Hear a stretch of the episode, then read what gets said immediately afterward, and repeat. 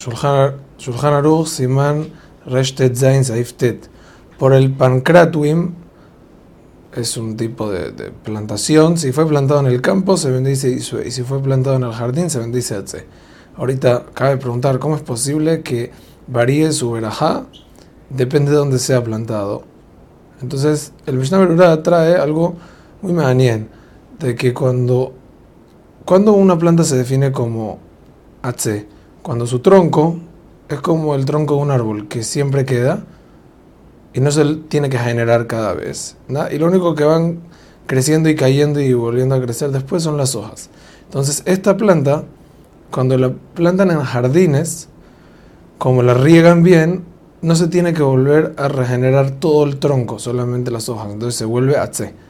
Pero si la hacen en los campos, que toda la planta se arranca y después vuelve a crecer toda de nuevo, entonces es Isbe. Y por eso su verajá cambia Hazak Waruj.